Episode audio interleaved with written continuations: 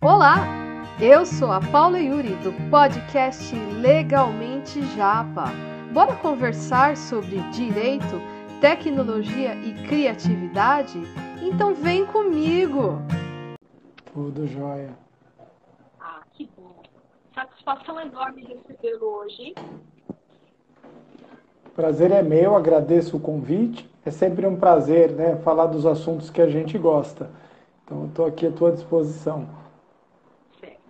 Como já é de praxe, todo mundo aqui do canal já sabe, eu vou fazer saudações iniciais e vou receber. Só um momento, por gentileza, professor. Gente, Perfeito, hoje nós trataremos sobre a introdução da Lei Geral de Proteção de Dados e iremos receber o notório doutor Walter Calzanetti. Ele é advogado especializado em direito empresarial, direito público, infraestrutura, propriedade intelectual e direito digital. Relator da terceira turma do Tribunal de Ética e Disciplina da OAB São Paulo desde 2016 membro da Comissão de Direito Administrativo da OAB São Paulo, membro da Associação Brasileira de Propriedade Intelectual e perito judicial em propriedade intelectual, graduado pela Universidade Presbiteriana Mackenzie, em 1998, com extensão em lógica legal pela Escola Superior de Advocacia em 1999, extensão em direito de propriedade intelectual da RICO Academy em 2002 qualificação como advogado colaborativo para áreas civis e negócios pelo IBPC em 2014. Dito isso, seja bem-vindo. Estou retirando os fones porque o hoje não vai estar de acordo. Meu... Consegue me ouvir bem, professor? Estou ouvindo bem, sim, Paula. Muito obrigado. Ah, imagina. Seja muito bem-vindo. Muito obrigada.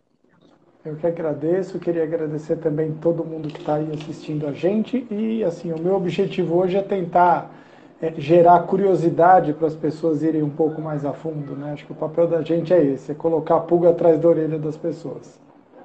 Justamente, concordo. Se o senhor me permitir, posso fazer uma pequena introdução sobre a LGPD? Com certeza. Então, tá certo. Gente, eu vou é, prosseguir com uma linha do tempo que eu fiz que é justamente a, a preliminar para a gente chegar no assunto principal, que é a Lei Geral de Proteção de Dados.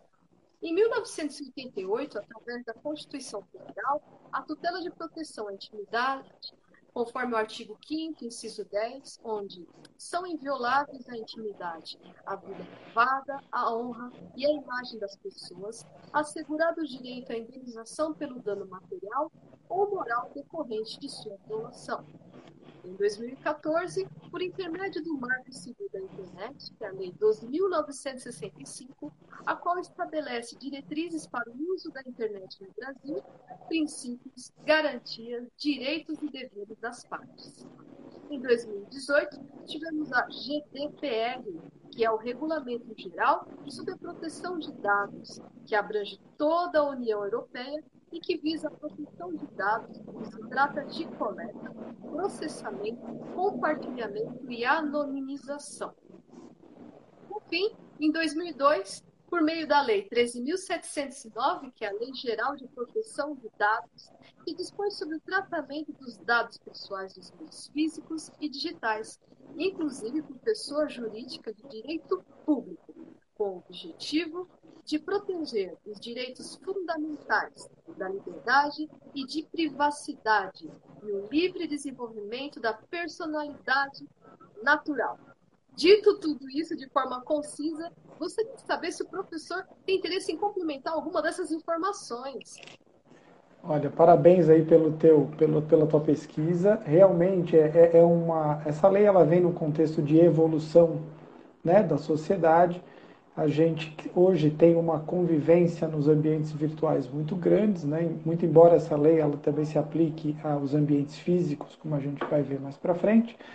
É, mas é, o que acontece? Com a exposição é, no ambiente virtual que a gente tem hoje, você acorda, você liga o seu celular, você já começa a ver notícias, você acessa diversos aplicativos, isso vai acontecendo ao longo do dia e provavelmente a última coisa que você faz antes de dormir é dar uma olhadinha no celular.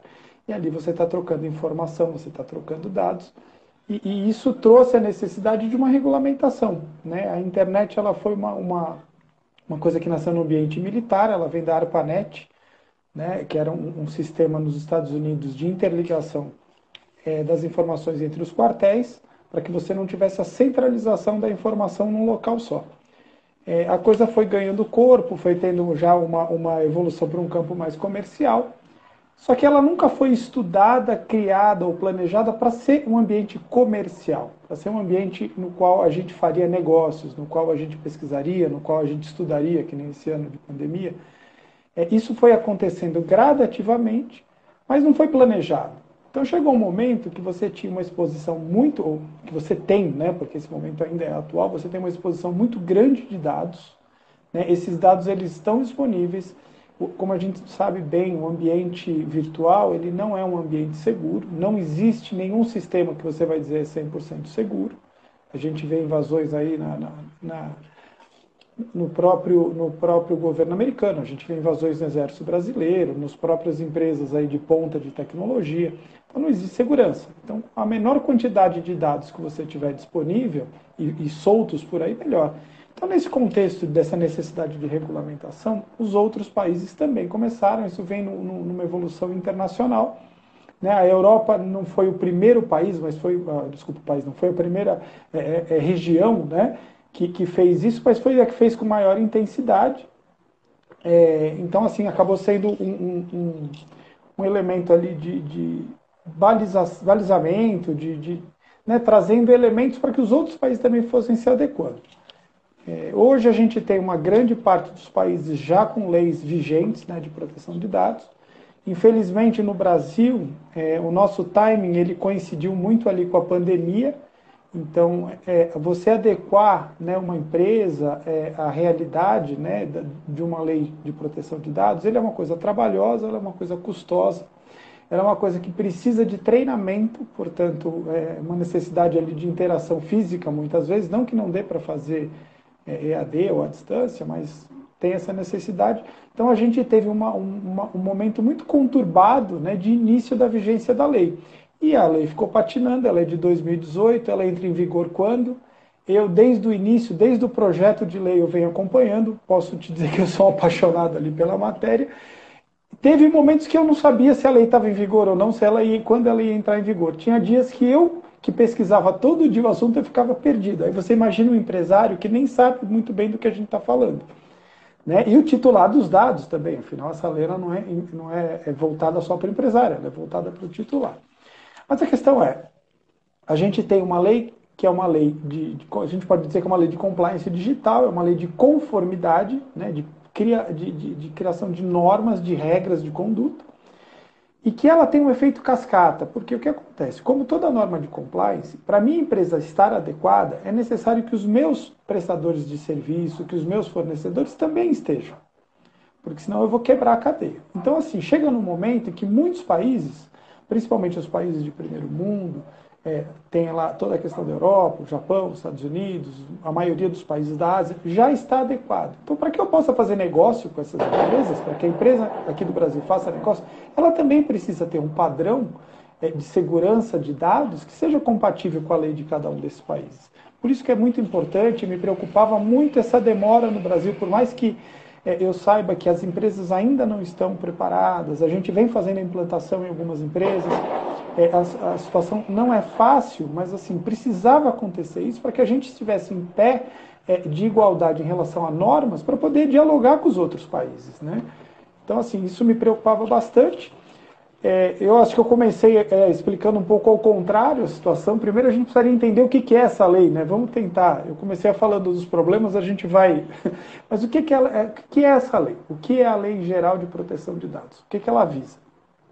A Lei Geral de Proteção de Dados ela tem alguns princípios. Entre eles, a proteção da, da, da, dos dados das pessoas físicas. Então, assim, a proteção da intimidade, da privacidade é, isso também vem no contexto que a gente vinha tendo algumas, algumas situações de venda dos dados. Né? É, nada é de graça, a gente sabe muito bem disso. Quando você começa a usar coisas de graça pela internet, coisas gratuitas, você está pagando de alguma forma. Ou através de assistir publicidade, que é uma das formas mais convencionais, mas isso já acontecia na TV aberta, isso acontece no rádio, porque o rádio e a TV aberta são gratuitos. Porque quem paga o custo é a, é a publicidade. Você está ali exposto à publicidade.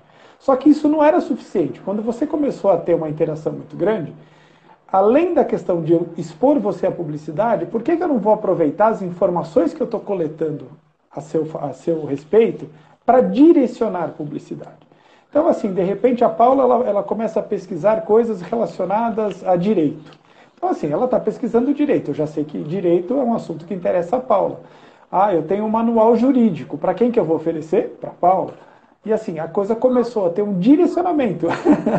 começou a ter um direcionamento. Pode ser favorável? Pode ser positivo? Pode. Mas tem limites. E aquilo foi indo muito além. Então, realmente, precisava ter uma contenção do uso desses dados, do uso é, é, é, é, completamente despropositado desses dados. Né? Eu normalmente, nessas, quando eu converso com as pessoas sobre esse assunto, eu uso um exemplo é, interessante. Um dia minha esposa pediu para eu comprar um produto para ela que era um cosmético. Eu fui no shopping, eu não entendo de cosméticos. Eu fui no shopping, anotei os códigos todos, né, para poder fazer a compra correta.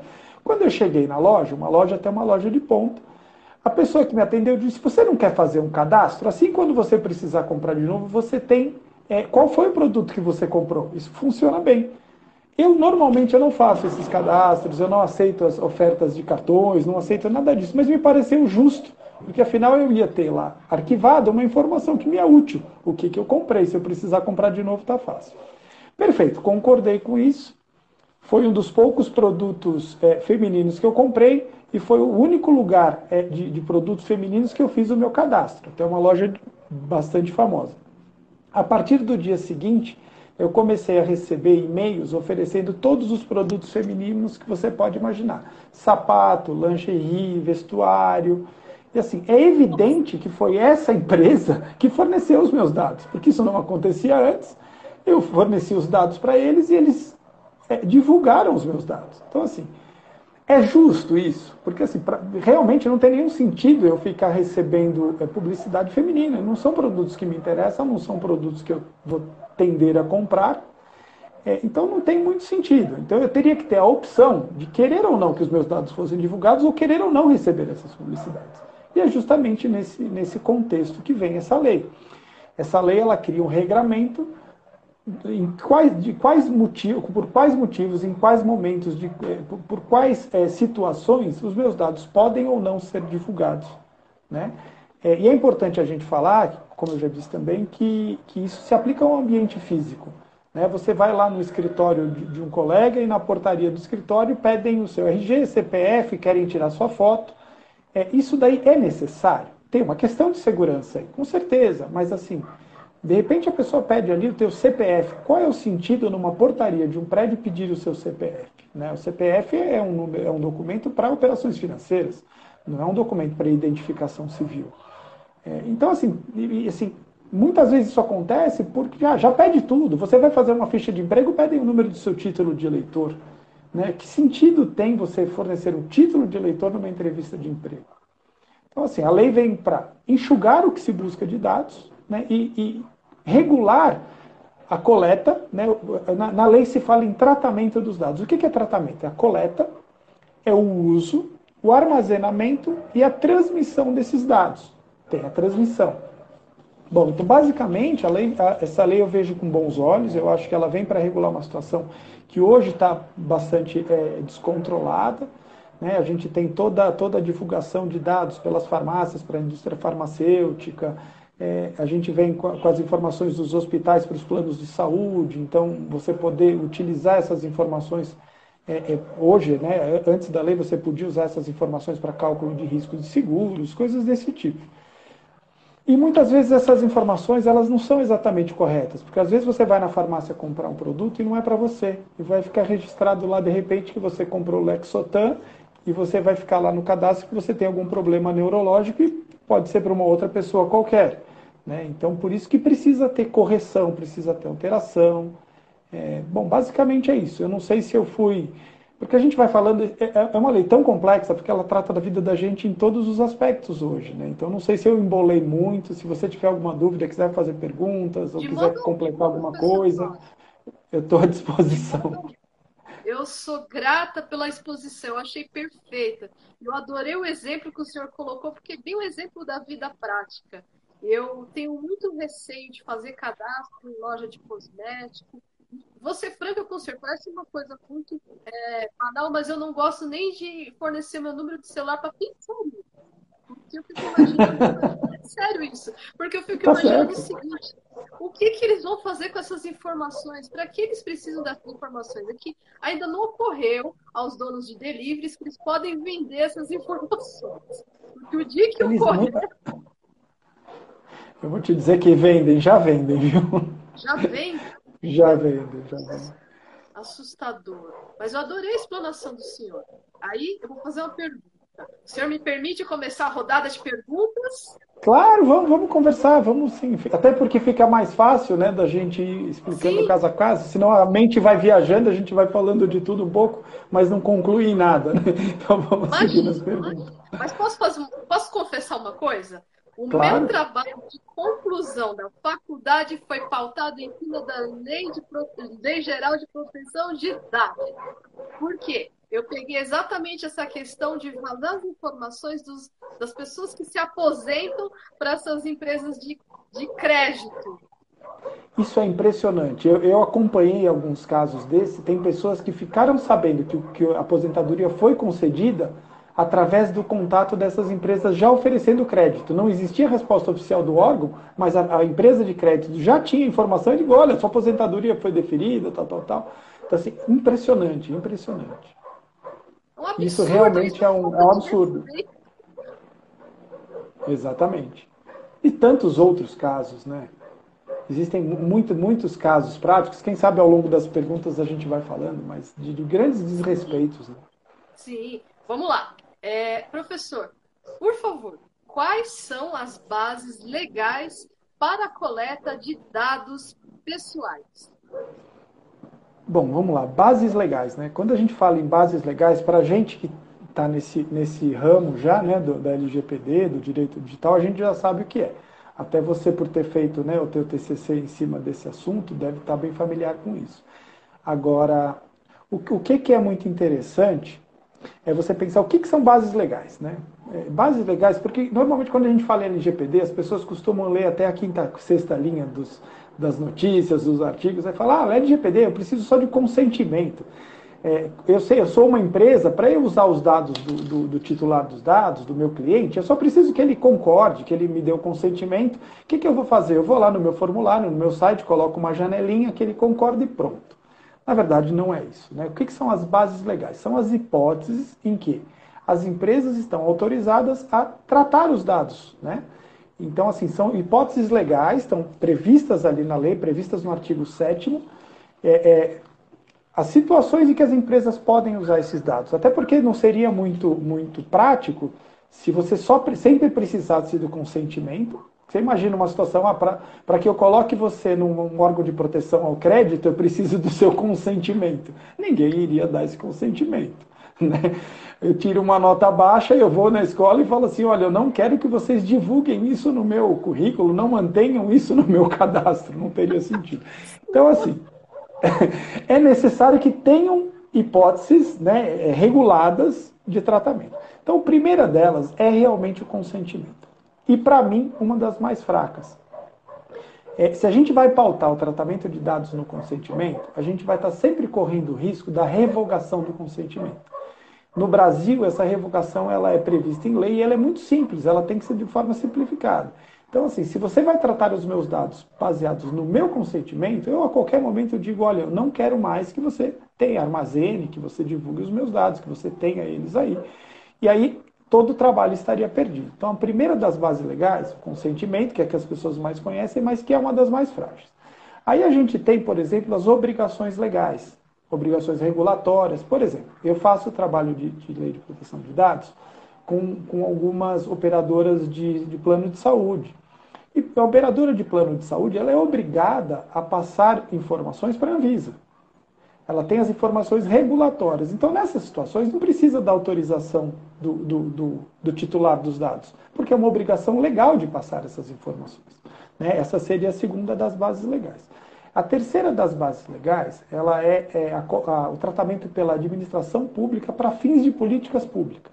Ou seja, até os órgãos públicos, eles estão sujeitos à Lei Geral de Proteção de Dados. Aliás, todas as empresas do Brasil, todos os CNPJs, cada um dentro da sua realidade, estão sujeitos aos termos da Lei de Proteção de Dados e tem que se adequar.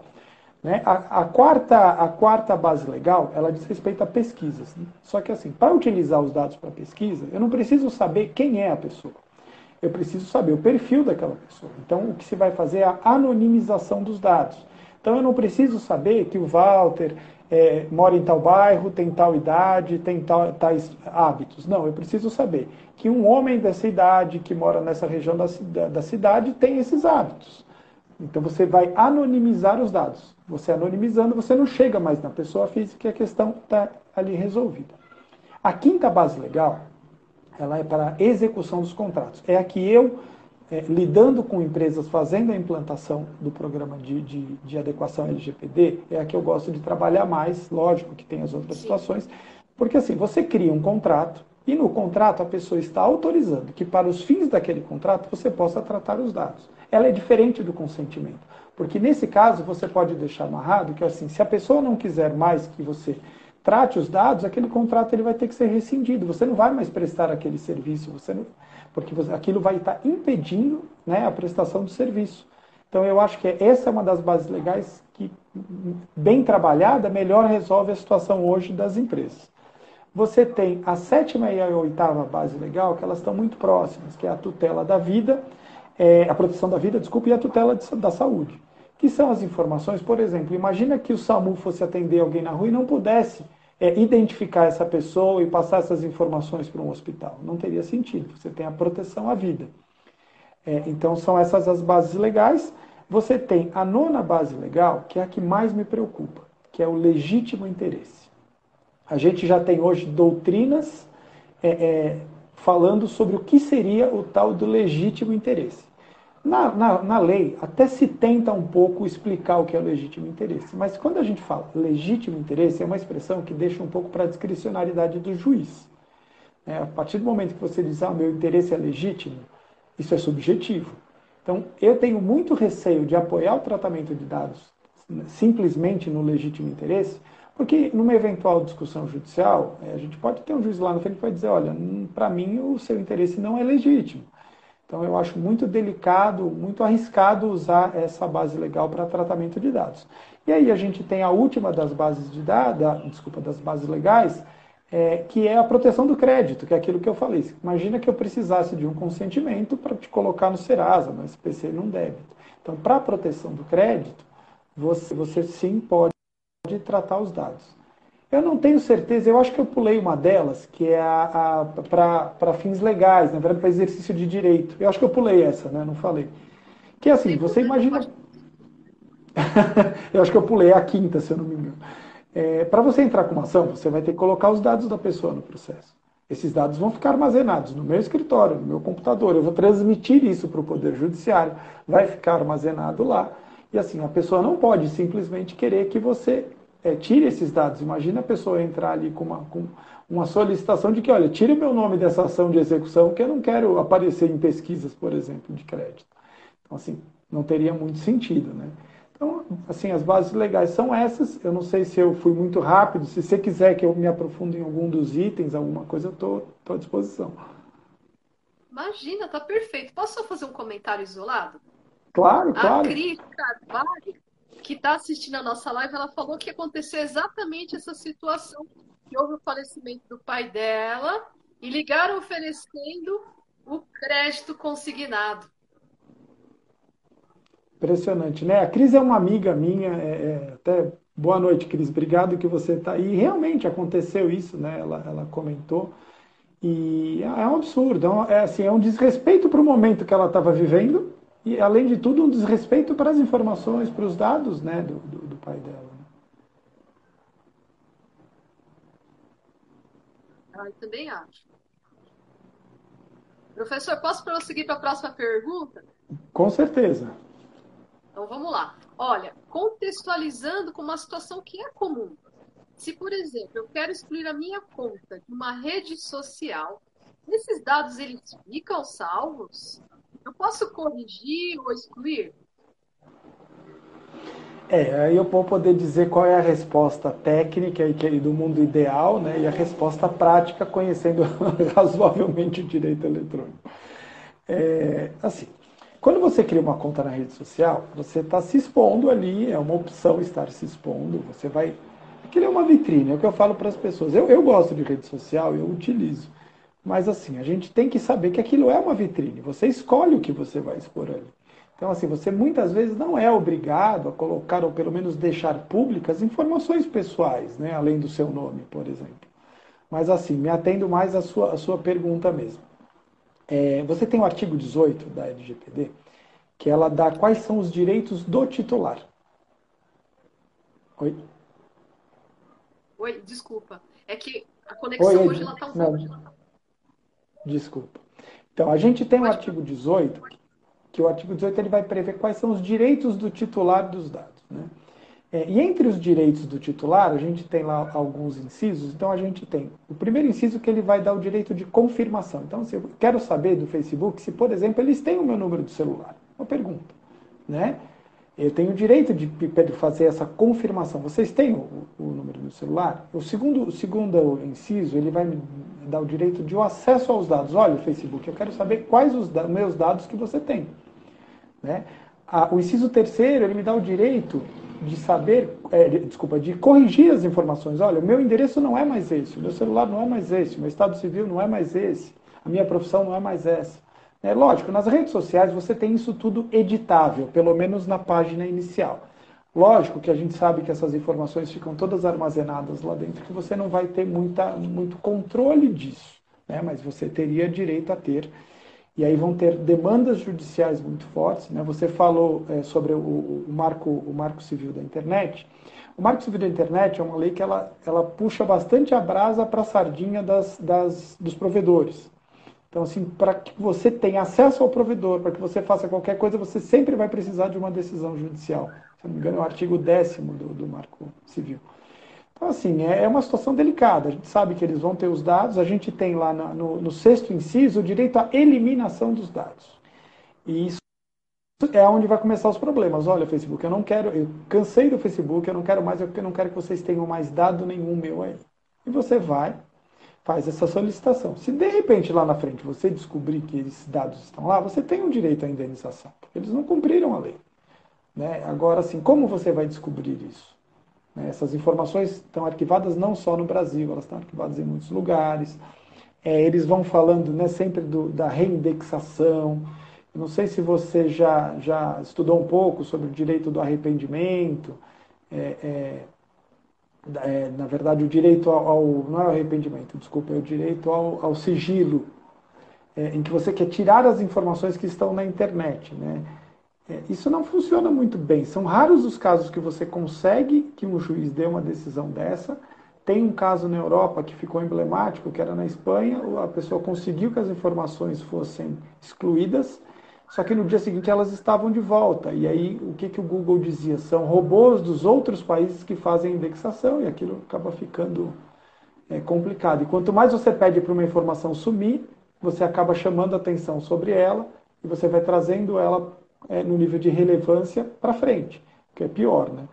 Então, assim, me atendo a sua pergunta mesmo. Sim, se você tem uma, uma, uma, rede social, ou que seja um cadastro de uma loja, você tem direito a saber o que, que eles têm lá, você tem direito a pedir para corrigir o que tem lá, e você tem direito a pedir para eliminar o que tem lá. Isso está na lei, é teu direito.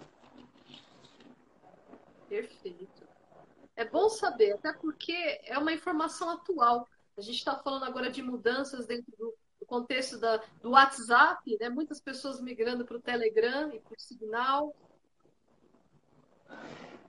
É, e é curioso isso, né? As pessoas têm me perguntado, nossa, e essa história do WhatsApp, quer dizer que então eles vão poder mandar as nossas informações para o Facebook, né? Poxa, como é que isso vai ser? Aí o que eu costumo dizer, as suas informações já estão no Facebook, me desculpa. Na verdade, o que está acontecendo, a gente tem uma lei muito restritiva na Califórnia, essas empresas elas têm sede lá no Vale do Silício, e elas estão precisando só justificar o que elas já têm.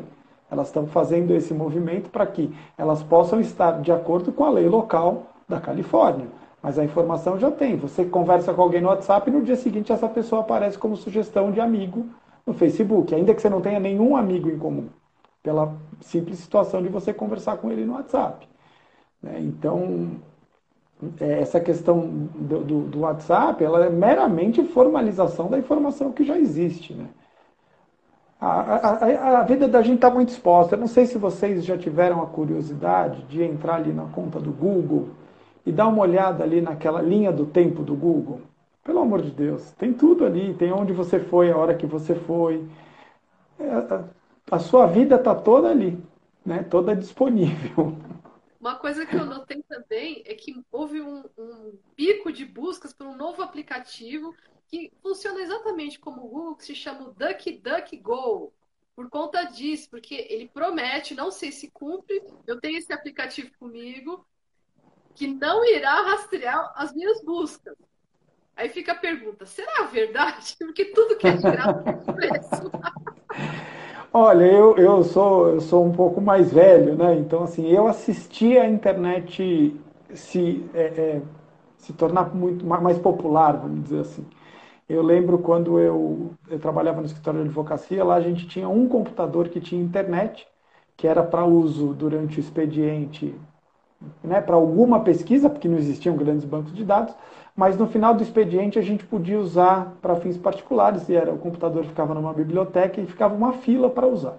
Nessa época, o Google ainda não era uma, um mecanismo de busca conhecido. Ele já existia, mas era.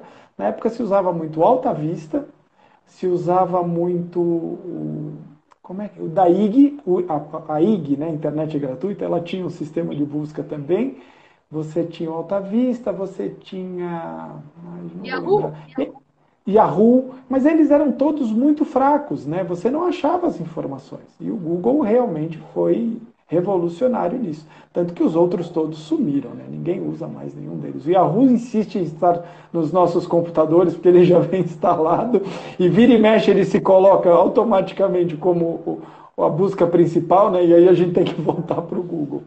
Eu não conheço ainda o DuckDuckGo, já ouvi falar, não usei, não sei qual é a, a, a metodologia, mas assim, é uma tendência de se ter um respeito maior a, a, aos dados. Né? Eu acho que as empresas que saírem com essas, com essas propostas vão se dar bem.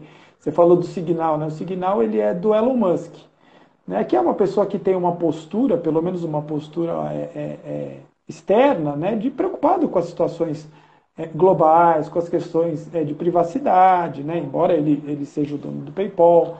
E ele, assim, a proposta dele é tão interessante, eu estava lendo esses dias, até foi curioso. Quando ele lançou o Signal, como, como ele tem muita credibilidade, ele estava prometendo né, uma privacidade maior de dados, o impacto foi tão grande que uma outra empresa que chama Signal na Bolsa, que confundiram essa empresa com, a, com, com o aplicativo dele, foi valorizada em 5 mil por cento. 5 mil por cento em uma semana. Porque as pessoas querem isso, elas querem privacidade, elas querem respeito, né? Você imagina, imagina o que teve gente que perdeu dinheiro, né? Porque comprou na alta, viu aquilo subindo e falou, eu vou comprar e não era, e não tinha nada a ver com o aplicativo. Desculpa, muito bom, adorei. Você imagina que sorte precisar de outra empresa com nome igual? Você imagina? Ah, deixa eu só dar um alô aqui. Oi, Cauê, é meu amigo da faculdade. Tudo bom? Obrigada por ter vindo, meu irmãozinho. então, mas vamos retomar as perguntas, que está muito agradável essa conversa sobre meio geral de proteção de dados, porque é um tema muito atual. E a tendência é ficar cada vez mais pautado na, na, rotina diária da gente. Porque as minhas perguntas o senhor notou, né? Eu fiz todas pautadas naquilo que a gente faz cotidianamente. Se a gente não faz, o irmão faz, a cunhada faz, o vizinho faz. Com certeza. É, vamos para a próxima. Vamos falar sobre games online. Cauê, eu sei que você gosta de games online. Ó, presta atenção, menino. Olha só. Um jogo online destinado a crianças não poderá coletar informações como nome, geolocalização, é, telefone, sem autorização expressa dos pais? É, essa é uma questão delicada, né? Essa é uma outra preocupação nesse ambiente é, virtual, de interação. Eu tenho filhos é, pequenos, não tão pequenos, minha filha tem 11, meu filho tem 14. Eles estão muito envolvidos nisso, né? Por mais que você queira criar é, formas de você controlar isso como sendo pai, controlar os acessos, controlar horários, né? Estar tá ali atento nos aplicativos.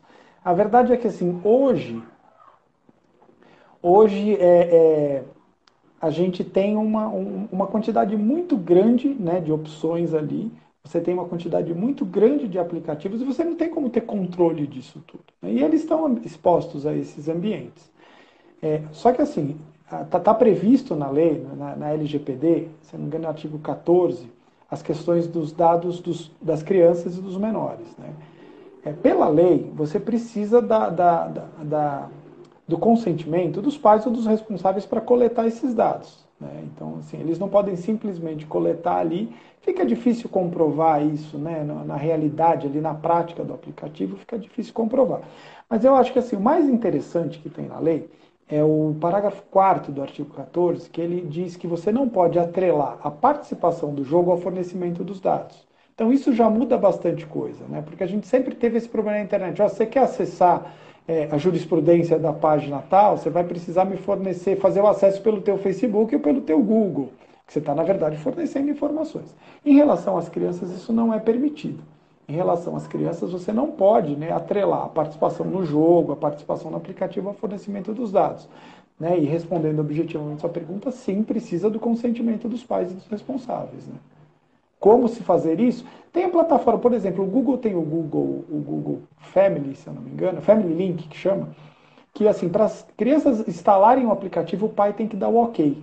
Com a minha filha isso funciona bem. Então eu tenho sempre um acesso do que ela está instalando. Se ela desinstalar, instalar de novo, eu sou informado. Né? Você tem, como responsável, você tem que dar ok. Então o Google ele está adequado já a isso. A grande maioria dos outros ainda não. Tem um longo caminho pela frente. E vai ser um caminho cada vez mais usual. Podemos para a próxima pergunta, professor? Com certeza, com certeza. Então, bora lá. Com relação à transferência internacional de dados pessoais, aí eu vou contextualizar. Por exemplo, eu decidi adquirir um smartwatch para monitorar as minhas corridas, as redes sociais, atender algumas ligações. E aí, quem é que vai proteger os meus dados pessoais? Por exemplo, a gente sabe que esses smartwatches, a grande maioria vem da China. Quem é que vai proteger meus dados pessoais? Porque o smartwatch está com todas elas. É, aí a gente tem um problema. é, a lei, ela, ela, quando, quando os legisladores estão trabalhando e prevendo ali as situações, é evidente que não dá para ter um panorama muito amplo. Senão, uma lei dessa iria levar uns 10 anos para ser redigida. E, e na, na, na, velocidade que a tecnologia ela, ela, evolui, você não quer ter uma lei de acordo com a, com, com a realidade atual. Né? Então, eles quiseram fazer algo realmente inspirado na lei europeia e, e partir para frente. Então, assim, pela lei, o que, que a lei diz? Que se os dados estiverem no Brasil, a lei se aplica se aplica LGPD. Então, uma vez que você está usando seu smartwatch aqui, que ele está coletando sua, sua geolocalização, ele está coletando suas informações aqui, a lei se aplica sim. Né? Agora sim, o seu smartwatch, além dele estar armazenando no dispositivo e poder estar dando essas informações lá para a empresa na China, por exemplo, que a gente nunca vai saber, você também está se comunicando com o seu celular, você está se comunicando através de uma linha de celular, esses dados estão indo para diversos pontos. Né? Então, assim, se você é, vai se preocupar ali com seus dados na China, se essa empresa que fabrica o seu smartwatch tiver é, é, um representante no Brasil, porque ela está sujeita à lei, você consegue instrumentalizar uma, uma ação judicial.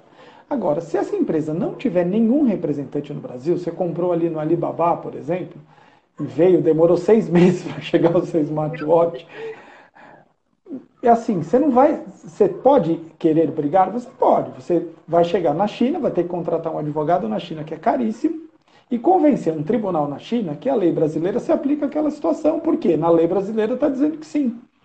Então é muito delicado isso. Né? Se tiver um representante aqui no Brasil, perfeito. Né? Agora, se você não tiver um representante no Brasil, a instrumentalização de um procedimento judicial ela fica completamente inviável. É, eu tive um, um, até uma pergunta esses dias, uma coisa parecida, que não está tão ligado a isso, mas foi uma compra, uma compra online de uma viagem, né, uma compra de um pacote de viagens feitas num site americano. E por conta da pandemia, a viagem não aconteceu. A pergunta do meu cliente era: Olha, eu posso entrar com uma ação? Você pode entrar com uma ação. Essa empresa tem representação no Brasil? Não, não tem. Falei, você pode entrar com uma ação, mas você precisa contratar um advogado americano. Não sei se vai justificar, porque os custos são muito altos. Então, assim, a lei, ela está aqui, voltando para a tua pergunta, a lei está protegendo os seus dados. O problema é como instrumentalizar a busca de uma reparação, de uma correção disso. Né? Esse é o problema. Ninguém pensa nisso, adquirir um lindo smartwatch. Desculpa, professor. ah, não, eu não me preocupo muito, né? Assim, eu controlo bastante as, as informações que eu disponibilizo. Lógico, dentro do possível, eu sei que não, nunca Sim. é. Meu Deus, você fica até sem graça agora. Não, mas. Não, não. Não, eu mostrei, eu mostrei exatamente, porque assim, é, é, é curioso, assim, a, mesmo a gente, por exemplo, eu, eu, estudo o direito digital, trabalho com direito digital. Mesmo assim, eu tenho redes sociais, eu sei todo o risco que eu estou correndo, mas eu tenho. Não, não dá para você também querer não viver esse mundo, porque logo você vai acabar estando muito distanciado das coisas, né?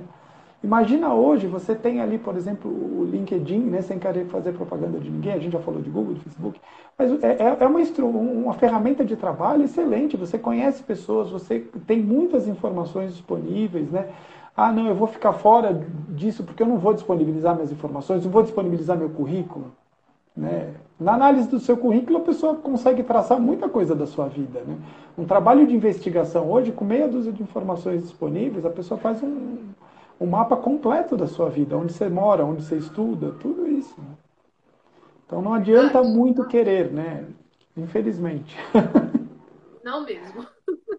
Ai, professor, com isso vamos para a próxima pergunta. Quais são os critérios de avaliação para os países que irão armazenar os meus dados pessoais? Olha, isso é interessante, né? Uma vez eu estava acompanhando um, uma palestra sobre proteção de dados, na verdade era, era, muito antes da lei de proteção de dados, a gente estava falando ali de, de, privacidade realmente. E, e o, o, palestrante ali era, era um perito de, de, de, tecnologia, e aí ele tirou uma foto da, da plateia e ele enviou para o e-mail dele do celular dele. E aí ele fez um sistema de rastreamento de ping para mostrar aonde aquela foto passou. Então ele falou: Olha, gente, eu tirei uma foto aqui de vocês para mandar para o meu computador que está em cima da mesa aqui atrás. E aí ele começou a fazer a leitura ali de todos os IPs no qual passou. Tinha viajado pelo menos uns cinco países aquela fotografia. Isso quase que instantâneo, dele tirar da gente e dele mandar por e-mail. Então, assim, realmente existe uma, uma camada é, é, inicial da onde os seus dados vão estar armazenados, que é uma coisa realmente oficial. Né? Você tem ali os bunkers lá na Inglaterra, você tem bunkers em outros lugares do mundo, com computadores armazenando tudo isso. Mas assim, existem os nós todos da internet e você vai com a informação, ela está espalhada por todo lado. Então, assim, não dá para você ter muita certeza de quais países estão armazenando. Porque isso, assim, você sabe o ponto final, mas o caminho ele é muito tortuoso. Mas, enfim, né, me atenda a sua pergunta. É, Para responder a tua pergunta, a gente precisa explicar que foi criado com essa lei de proteção de dados a Agência Nacional é, de Proteção de Dados, a ANPD, é, que é um órgão é, estatal é, que demorou muito para ser, ser é, realmente instituído, que durante esse processo de criar o órgão e de nomear quem seriam as pessoas do órgão, a gente teve muita insegurança o grande medo é que, fosse, que fossem escolhas, políticas de pessoas para essa, essa atividade, é, não, não por qualquer viés político, não precisa se assustar, não vou entrar nesse ponto aqui, muito pelo contrário, mas porque assim, a, a capacidade técnica era fundamental nesse órgão. Então, independente da orientação política, não era essa a ideia, mas assim, é que as pessoas fossem estivessem sendo nomeadas por critérios técnicos. E felizmente, pelas pessoas que hoje compõem é, é, a Agência Nacional, realmente a escolha foi técnica. a maioria das pessoas ali que integram, né, desde os cinco agentes principais até toda, toda a estrutura, são pessoas tecnicamente capacitadas. Por que, que eu estou falando isso? Porque quem vai definir se esse país que vai armazenar os seus dados é seguro ou não é a própria agência nacional. E ela tem critérios ali estipulados na lei. Você tem isso lá no artigo 33 e 34, se eu não me engano. É, o artigo 34 é o que diz que é a ANPD, né, que vai é, dizer se esse país ele é, ele é confiável ou não para poder armazenar os seus dados. E quais são os critérios, né, que foi essa sua pergunta? O primeiro dos critérios é uma compatibilidade de legislação. Então, assim, o, o padrão de proteção de dados ali, ele é semelhante ao nosso? Né? Se sim, ele vai dar uma conformidade. Também saber a qualidade desses dados, que tipo de dados eu tô, estou armazenando lá. Né? Eu estou armazenando dados de segurança da nação, por exemplo, não seria legal. Né? Eu estou armazenando, por exemplo, dados do Poder Judiciário num outro país. A gente teve esse problema aqui em São Paulo. Né? O Tribunal de Justiça de São Paulo ele estava fazendo uma, uma, uma contratação ali com a Microsoft que foi barrada no final, porque assim, os dados dos processos judiciais brasileiros iriam ficar armazenados nos Estados Unidos. Então, assim, a qualidade desses dados, né? Isso foi antes da, da lei estar em vigor, mas mesmo assim o Ministério Público acabou intercedendo e, e não permitiu que essa contratação fosse feita dessa forma, né? É, então, basicamente é isso. Os critérios são esses, né? Na lei você tem quatro, cinco critérios explicando ali, mas o que você precisa saber é se existe uma compatibilidade da legislação, se ele fornece um nível de segurança como a nossa lei é, solicita, né? Perfeito, professor. Obrigada por ter respondido essa pergunta. Com isso, vamos para as próximas perguntas, porque a coisa está ficando cada vez mais gostosa de se conversar, porque é lei geral de proteção de dados. Professor, quais são as medidas de resguardo? Aí a gente está falando novamente sobre a anonimização e a criptografia. Pode, por gentileza, explicar para a gente? Posso, posso sim. Bom, assim, eu acho que, que, uma coisa a gente precisa pensar, né? As formas de resguardo, eu acho que a gente tem dois caminhos de cara que a gente precisa analisar. Um é do ponto de vista do titular dos dados e outro é do ponto de vista do, da empresa que vai estar tratando esses dados. Então, do ponto de vista do titular dos dados, o que a gente precisa ter é uma mudança de hábito. Né? A gente precisa fornecer os dados só quando necessário. A gente precisa evitar de clicar em links que não sejam confiáveis. A gente precisa evitar aqueles e-mails que vêm, ah, ah vem um e-mail do Bradesco dizendo para eu atualizar minha conta. Eu nem tenho conta no Bradesco, eu acho engraçado e clico ali para ver o que é. Eu estou instalando um vírus na minha máquina. Né? é, quando eu recebo informações via WhatsApp ou via, via SMS, é, falando de coisas bancárias ou de, de calamidades, de, de, agendamento de vacina, sempre que você sentir que aquilo não é seguro, eu acho que você tem que evitar porque é uma questão de hábito. Você vai né, evitar, por exemplo, programas, softwares né, que não sejam originais. Isso pode parecer até um pouco, ah, isso é, é, é muito, né, querer ser muito correto, mas na verdade nada é de graça, é o que a gente já falou. A hora que você tem um software pirata, ele provavelmente está armazenando dados, ele provavelmente vai trazer coisas junto com ele, né? E as informações que você tem ali no seu computador, no seu dispositivo, no seu celular, elas podem vazar. Se a gente levar isso em consideração e pensar em pandemia e home office, isso fica mais grave, porque assim é no seu computador que você muitas vezes está tá acessando o sistema da sua empresa. E ali, a partir do momento que você né, clicou no e-mail malicioso, clicou em alguma coisa ali, ou está usando um software que não é original, ou você está com software desatualizado, não é só os seus dados que vão vazar, podem vazar os dados todos do banco de dados da sua empresa. Então tem que ter uma mudança é, de, de, de hábitos realmente, né? tomar muito cuidado com o que você está é, clicando, o que você está acessando, quais são os programas que você usa. Por que, que eu falei de software desatualizado? Na verdade, aqui que é a atualização de software. Normalmente é porque se descobre que tinha um ponto de fragilidade, eles corrigem o ponto de fragilidade e te mandam para você instalar gratuito. Né, para você atualizar o software. E tem gente que não faz isso, né? E assim, na verdade está deixando portas abertas, porque aquela porta já é conhecida. Então, do ponto de vista do titular dos dados, eu acho que precisa tomar muito cuidado com os hábitos que a gente tem né, com as informações que a gente fornece. Por exemplo, fotos de criança, fotos de crianças com uniforme, fotos nas escolas, a identificação do, do teu local de residência. São coisas que são um pouco mais delicadas. Né? Por exemplo, ah, você recebe um certificado do curso, fica feliz, resolve colocar ele no LinkedIn, colocar ele no Instagram e tem o teu CPF ali. Não que seja difícil descobrir o CPF de alguém hoje, mas você está dando de bandeja. Então você precisa mudar um pouco os hábitos do ponto de vista do titular dos dados. Do ponto de vista das empresas, a situação ainda é mais grave, porque o que acontece? Né? Você tem consequências por não se adequar à lei. Tanto as consequências administrativas que estão na lei, quanto consequências legais. Né? Hoje você já tem disponível na internet modelos de ações judiciais para você reclamar reparação material, ou desculpa, reparação moral por, por é, descumprimento da, da, LGPD. Então, assim, já já você vai ter uma chuva de ações judiciais. Né? A gente sabe que isso acontece no nosso país, a gente veio, viu isso com ações de telefonia, a gente viu isso com ações contra o Google, e a tendência é você ter isso. Então, as empresas precisam se adequar. É, elas se adequando, elas precisam tomar cuidado né, quando você fala em resguardo, como elas vão ter esse resguardo. Então, primeira coisa, é, dentro da evolução da, da, da, informática, se teve aquela ideia de que primeiro eu tinha que armazenar as coisas no meu computador, né, no meu sistema. Aí eu comecei a ter um servidor, aí eu vou armazenar tudo no servidor. Ah, mas o servidor começa a ficar caro, então eu preciso usar a nuvem. A nuvem é muito mais segura. Eba, a nuvem é segura, todo mundo achou lindo a nuvem, e a nuvem é segura e ninguém tinha mais é, é, é, servidores, não tinha mais bancos de dados armazenados no local. E aí você começa a ter um negócio que chama ransomware. Eu não sei se você já ouviu falar disso, não sei se os professores ouviram falar disso, com esse nome. Mas é o que aconteceu, por exemplo, no, ST, no STJ, que é você sequestrar os dados. Então, assim, os seus dados só estão na nuvem. Eu vou lá, consigo sequestrar, eu mudo a forma de acesso desses dados e aí, quando você vai ligar o sistema da sua empresa, você não tem acesso mais a esses dados. Aí você recebe um e-mail: olha, você quer acesso aos seus dados? Custa tanto. Isso é uma prática que aconteceu muito durante a pandemia.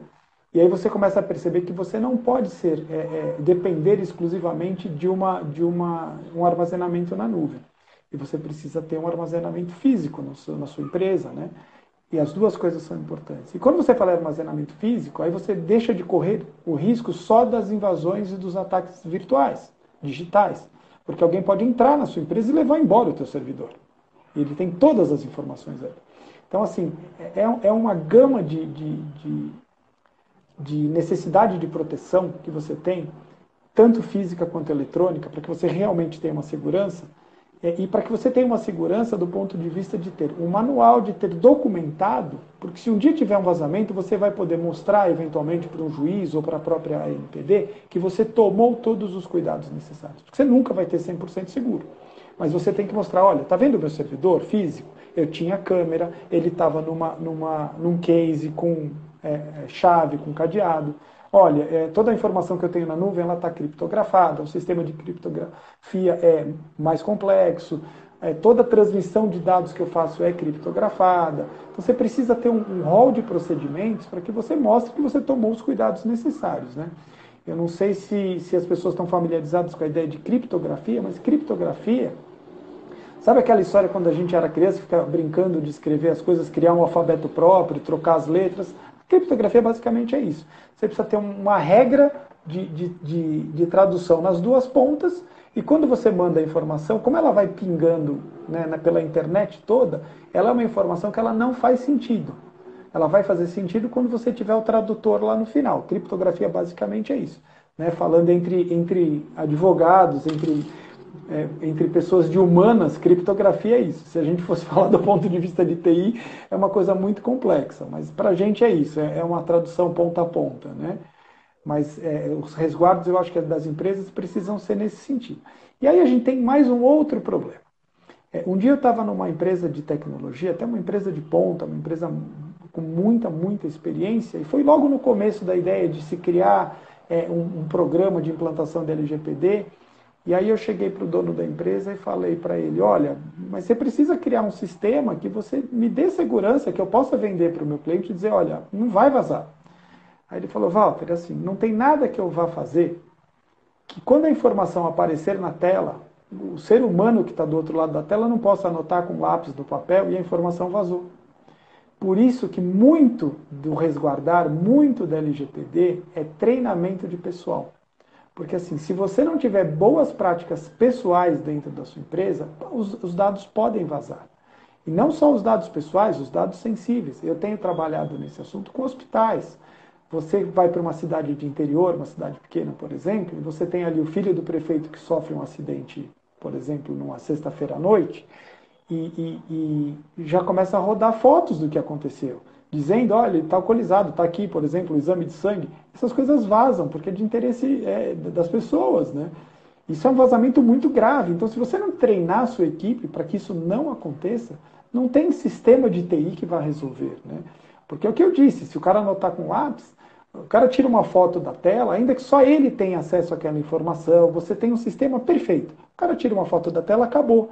Então, assim, para você ter uma, um sistema realmente seguro, você não poderia nem deixar que as pessoas entrassem com o celular no ambiente de trabalho. Imagina você convencer uma empresa hoje. É possível? É. Eu, eu já fui em empresas, por exemplo, químicas, que você não pode entrar por uma questão de segurança. Porque realmente a radiação do celular pode causar uma explosão. Então, numa empresa dessas, as pessoas já estão habituadas.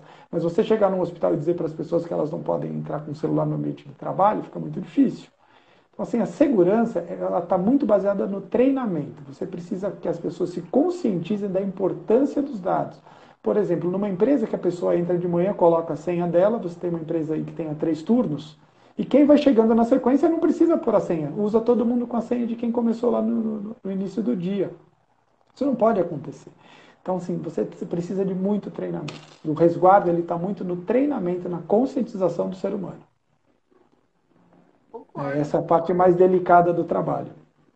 Eu não tinha pensado sobre todos esses pontos de vista, mas isso é uma coisa que está é, tá relacionada diretamente à, à, prática da LGPD. Eu só vi a LGPD teoricamente, eu não tenho um conhecimento prático como o senhor mas eu estou admirada, eu gostei muito dessas informações. Com isso, nós temos a última pergunta. Perfeito, vamos lá. Quais são as sanções que a Autoridade Nacional de Proteção de Dados pode sujeitar os agentes de tratamento de dados, que são o controlador e o operador? Olha, as sanções é, são as sanções administrativas. Né? A gente falou que existe a possibilidade também de uma responsabilização judicial pelo, pelo vazamento, por essas situações. Mas assim, as sanções elas vão, elas vão dar advertência, por exemplo, começa na advertência. Né? Essa advertência, ela, normalmente, ela vai ter algum... Isso, isso que a gente está falando é teórico, isso não aconteceu ainda. A NPD ainda não aplicou sanções, até porque as, as sanções só serão aplicáveis a partir de agosto desse ano. Mas assim, ela começa com a advertência, que normalmente vai ter uma, como se fosse um termo de ajuste de conduta, ela vai ter ali uma, uma necessidade de correção do que está sendo feito errado. É, você tem multas, e essas multas, né, que é o que as pessoas falam muito dessa multa para vender LGPD. Olha, você precisa se adequar ao LGPD, senão você corre o risco de uma multa de até 5 milhões. Né? Essa, essa é, a, é a frase que mais se ouve. Na verdade, é uma multa de até 2% do faturamento anual, limitada a 5 milhões né, essa multa ela realmente pode atingir um valor alto. Você tem a possibilidade de multas diárias, por exemplo, enquanto não se adequa. Né, essas são as que as pessoas mais se preocupam. Mas, na verdade, a que mais me preocupa é, é, é a publicização da infração. Porque o que acontece? A NPD ela pode dizer, olha, Google, você vazou o, os dados do seu cliente, então você precisa ir a público dizer, que já, já é o que acontece hoje você precisa ir a público dizer que os dados vazaram. E aí você tem um comprometimento de credibilidade em nome da empresa, que vale muito mais do que a multa dos 2%. Porque dependendo da natureza da tua empresa, se as pessoas perderem a credibilidade, acabou a tua empresa. Né? Então essa é uma das que mais me preocupa. E tem algumas, algumas sanções administrativas que me preocupam bastante também, que é a possibilidade de suspensão da base de dados, ou seja, você fica um tempo que você não pode usar a sua base de dados. Você fica. É, é, então, assim, é muito importante. Imagina uma empresa que tem um cadastro de cliente e ela comete um, uma falha ali de vazamento ou de desrespeito aos termos da lei, e ela fica seis meses, por exemplo, sem poder usar a base de dados dela. Como é que ela emite nota? Justamente. Isso está ali na lei, isso ali está na lei. E existe até a proibição de uso da base de dados. Então, assim, é lógico que eles vão aplicar isso caso a caso, com, com eu acredito que com é, dentro de contextos da gravidade das coisas que acontecem, mas assim, essas são as possibilidades. Né? Nossa. Bom, professor, eu agradeço imenso a explanação do senhor. Adorei essa live com a introdução à LGPD. Eu acredito que a gente conseguiu reunir algumas boas perguntas e eu gostaria de saber, alguém tem alguma pergunta? Cauê, você tem alguma coisa a acrescentar aqui de dúvida? Aproveitar a presença do notório doutor Walter Causa Neto, que está aqui com a gente, nos orientando sobre a LGPD. Não? Acho que ele está assistindo assim, que ele, ele joga muito game online, mas ele também estuda muito, meu amigo Cauê. Eu acho que não tem dúvidas. Então, dito isso, eu vou fazer a minha despedida e considerações finais e passo a palavra ao senhor. Muito obrigada pela oportunidade dessa live. Obrigada imenso por todo o volume de informações e conteúdo digital que nós conseguimos produzir hoje. Muito obrigada, professor Walter. Passo a palavra ao senhor. Eu que agradeço a oportunidade. Obrigado. Eu que agradeço a oportunidade, agradeço o pessoal que está assistindo a gente e precisando, a gente está à disposição. É, né, vocês tenham acesso ao meu, ao meu Instagram. Se alguém tiver dúvida posteriormente, pode mandar dúvida, eu vou ter prazer em responder sim. Tá certo. Muito obrigada mesmo. Com isso. Ah, mais uma coisa, gente. A novidade é que essa live será salva em formato de podcast e eu irei fazer a publicidade no meu canal. E também tem uma outra novidade. Agora faço parte do time RRCN Advogados. Muito obrigada, professor Cine. Muito obrigada, professor Walter. Seja muito bem-vinda. Eu que agradeço. Então, até a próxima live. Tchau, tchau, professor. Tchau, tchau. E assim, terminamos mais um episódio do podcast Legalmente Japa. Você gostou do conteúdo? Quer saber quais serão os próximos temas? Então me siga no Instagram pelo arroba e compartilhe esse podcast com seus amigos e amigas se quiser. Até logo! Tchau!